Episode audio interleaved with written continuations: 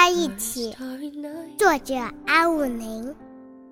白天，阳光和大地在一起；夜晚，星星和月亮在一起；春天，花朵和叶子在一起；梦里，我和你在一起。那小小的蜂蜜呀，永远和芬芳在一起。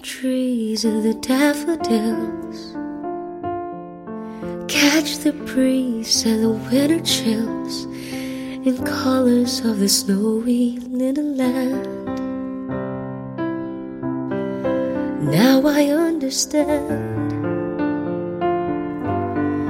what you tried to say to me and how you suffered for your sanity